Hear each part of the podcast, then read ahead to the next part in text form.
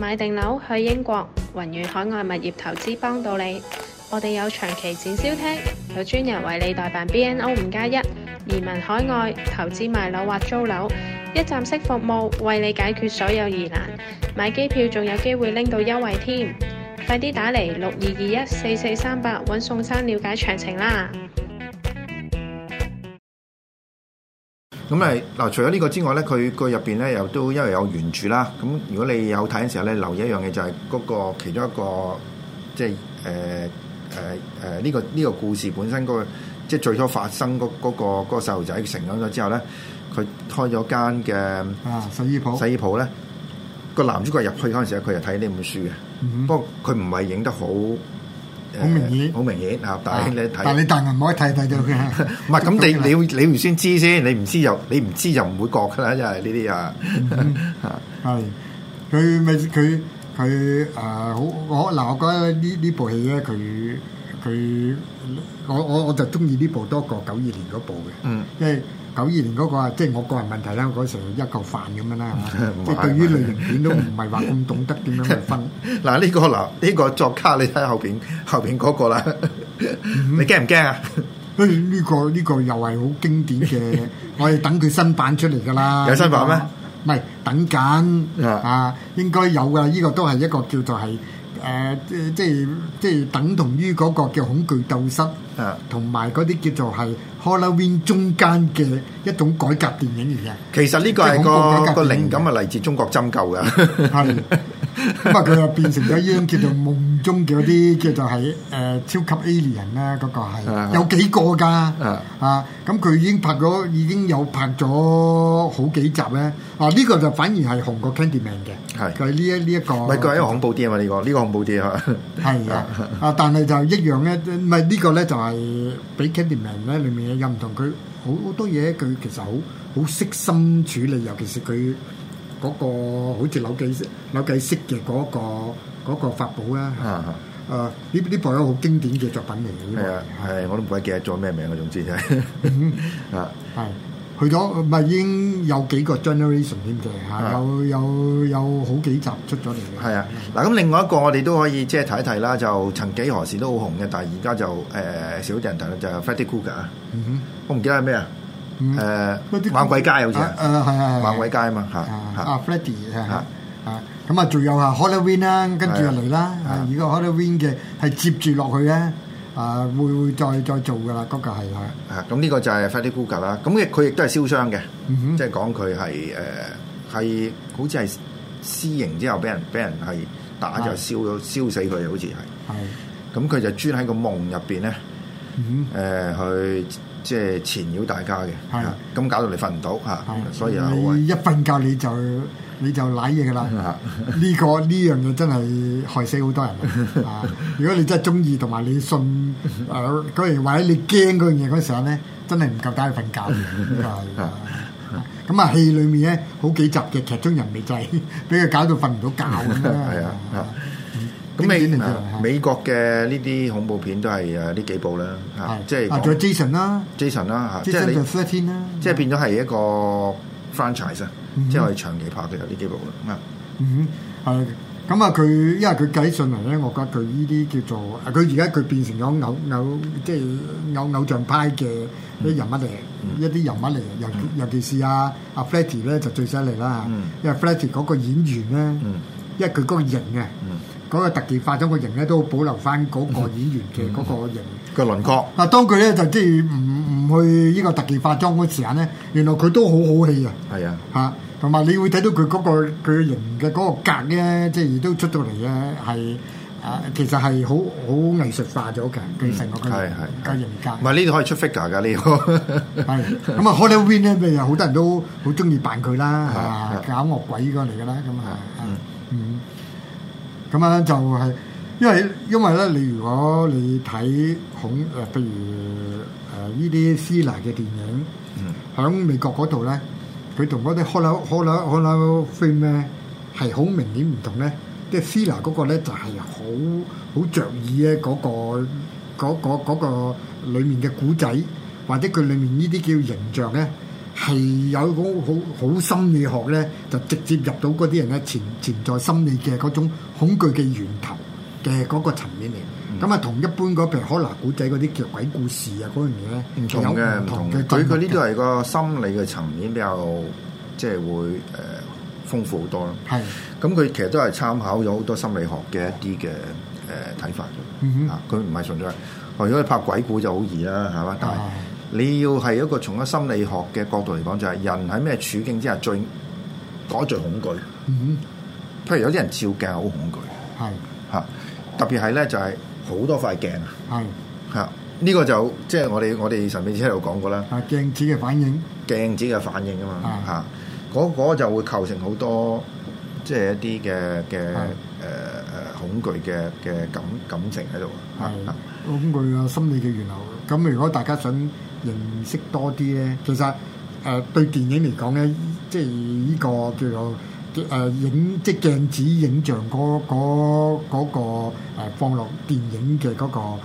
呃、戲劇嘅裏面咧，就發揮到好大嘅作用。嗯咁樣就呢個咧就係響嗰個叫做係啊拉康時期咧嗯，佢、對於嗰個呢個法國心理學家係啊，咁佢即係俾阿弗洛伊德同埋阿榮格咧，就之後咧佢裡面尤其是啊鏡子理論咧嗯，佢佢、用簡單啲嚟講咧，咁佢就將有陣時佢我哋鏡中見到自己或者鏡鏡同鏡嘅倒影之間咧，咁啊有好多個自己咧。咁佢咧就係裏面咧，佢咧就揾到個揾到個咧就話細路仔嗰時佢對自己嘅嗰種成個嘅完整嘅睇法咧嗯嘅嗰種嗰種現象咧，其實反映到呢個鏡子理論裡面嚟嘅嚇。嗯因為嗰啲小朋友咧，佢唔覺得自己係一個完整嘅身體嚟嘅，嗯佢、見到手，佢唔知手咧就原來佢有啲佢冇冇去留意，佢冇見到嗰部分咧係連埋一齊一一一係一睇嚟嘅係。但係一個一個細路仔咧，佢睇嗰時手同佢見到嗰時，佢一種叫分開咗嘅感覺嚟嘅。嗯嚇，佢唔覺得係一個一體嘅嗰種感覺嗯嚟。咁佢、從呢個概念咧，裡面嗰度咧嚟衍生咗嗰個嚟解釋鏡子理論咧，令到帶嚟嘅嗰種叫心理嘅影響咧，就好立體，嗯好好好有層面咧。咁呢樣嘢咧就變咗誒、呃、電影咧裡面嘅視覺表現，加埋嗰個叫誒、呃、電影語言啊。嗯譬如 montage 啊，就係將一啲一一啲有咧好似碎鏡嘅嗰種排列嘅方方式咧，就造成咗一種咧，即係更加接近我哋嘅嘅潛在心理學嘅嘅嗰種表現。同埋啊你打碎咗塊鏡，你喺入邊見到嗰堆嘢，就象徵一個人嗰、個即係係誒成個人嗰、個誒誒 disintegration disintegration 啊嘛。係啊係啊，咁所以咧，你你會睇佢今次咧呢一部戲咧，啊，佢講嘅嗰個 Anthony 咧，佢講佢嗰個作品咧，鏡打開裡面咧，你你睇嘅話，佢有呢種叫開即係開鏡盒嘅嗰個過程啊，同埋鏡中你初初睇到嗰、個。即係可能欣賞嗰個作品嘅話，首先見到自己係見到自己喺個作品裡面先係嚟見嘅，啊見係啦嚇嚇。咁喺嗰度嘅嗰時候咧，你會睇到佢係將呢個鏡子理論嗰樣嘢，佢佢滲入咗一啲新嘅層次喺度嚟嘅。咁嗰個新嘅層次咧，嗰度咧，佢就係講出咗有好多時咧嗰種恐懼嘅源頭咧，就係叫無名嘅恐懼啦。當你有咗個了解，原來你會發覺未曾解晒嘅。嚇、原來裡面再可以咧，你你你解釋到之後咧，你就進入一個更深嘅層次。呢個就係好多時咧心理學啊或者哲學嘅裏面咧，就係、都成日就話會遭遇咗一個問題，就係、話你去到一個突破階段嗰時，但係咧就有個新嘅問題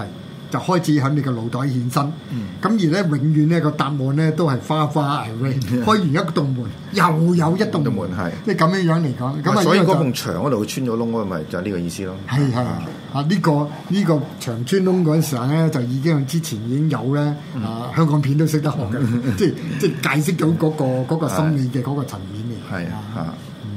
嚇。咁啊，好多呢啲細緻嘅嘢咧，咁我覺得睇上嚟嗰度咧，呢套戲咧就妙起上嚟咧，同埋誒衰格起上嚟咧，就係、當你當你用呢個角度咧嚟去嚟去誒睇呢部戲誒嘅時候咧，你會發覺咧呢部戲咧即係帶出咗大家嚟睇咧，而家睇嘢咧真係可以有好多好多嘅方式嚟去閲讀啊！嗯咁啊，呢個咧就係佢衍生咧，即係俾我哋而家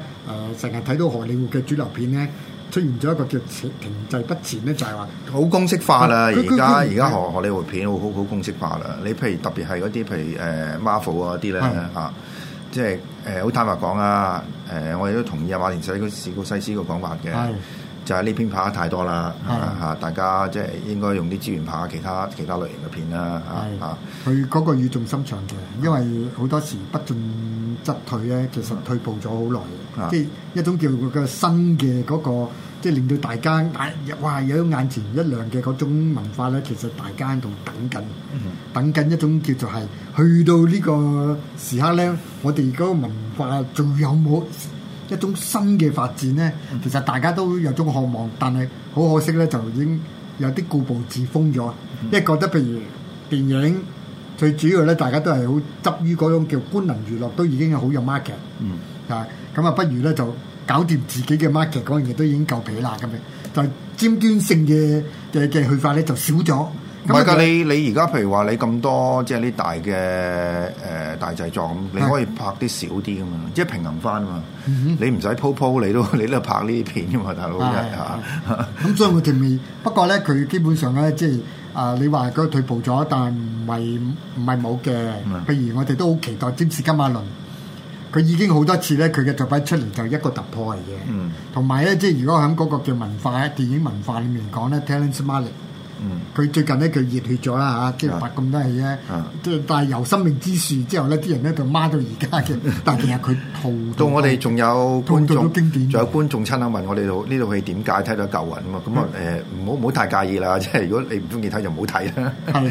因為佢佢佢嗰個嘅關乎嗰個叫閱閱讀嘅層面，有陣時其實嗰個層面基本上話我我唔中意佢嗰個層面啊，啊咁就得㗎啦。係啊唔中意嗰時間咧就因為有呢個自由度。你入你入唔到個戲冇辦法㗎啦嚇嚇。不過我覺得佢黑人咧嗰個咧佢就誒呃嗰啲電影咧，即係最近譬如訪客咧呢啲嗯咧，即係呢部都係嘅，但係佢哋係對佢哋嚟講唔難嘅，嗯因為我覺得佢對於佢嚟講咧，佢佢哋就揸住樣嘢就得㗎啦。即係其實我哋都可以做一隻嘅，就係、你唔使驚，你有一種信心，嗯有一個膽志啊，將你個心諗到嗰啲嘢出嚟。我係黑人嚟㗎，我諗嘢係會有唔同嘅。我係唔係我係諗諗法㗎嘛？我我嗰啲直唔係觀，你佢你唔同諗法就唔係我錯，係你你錯係咪？應該係佢佢嗰個嘅誒